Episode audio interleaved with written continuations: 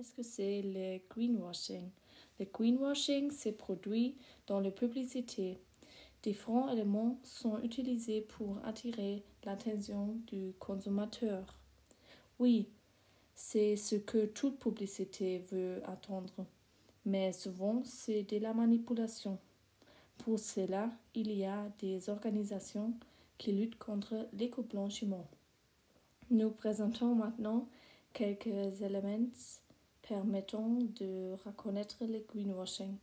Par exemple, cette pub McDonald's.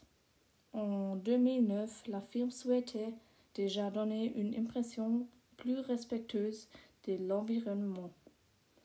C'est pourquoi McDonald's a changé son logo du rouge au vert.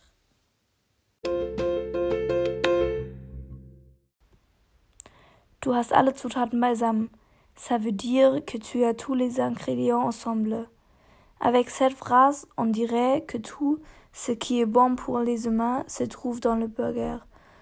Mais ce n'est pas vrai. Ici, la vérité est embellie.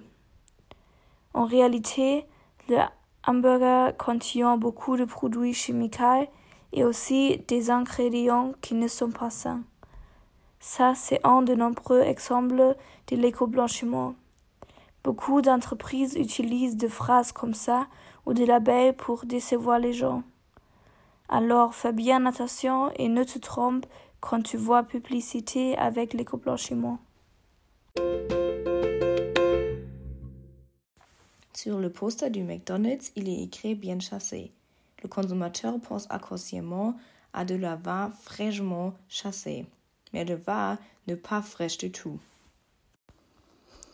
En 2010, McDonald's a produit un total de 45 800 tonnes de vin. Ces animaux vivaient tout dans, le, tout dans l'élevage industriel. Les émissions de CO2 sont donc très élevées. Le titre de la publicité de McDonald's est très grand pour que les consommateurs soient directement attirés par l'affiche. Sur une affiche, il y a moins en même temps que plus parce que les consommateurs n'ont pas envie de lire un roman. Une étude indiquait que les consommateurs et les consommatrices décident en trois secondes s'ils regardent l'affiche ou non.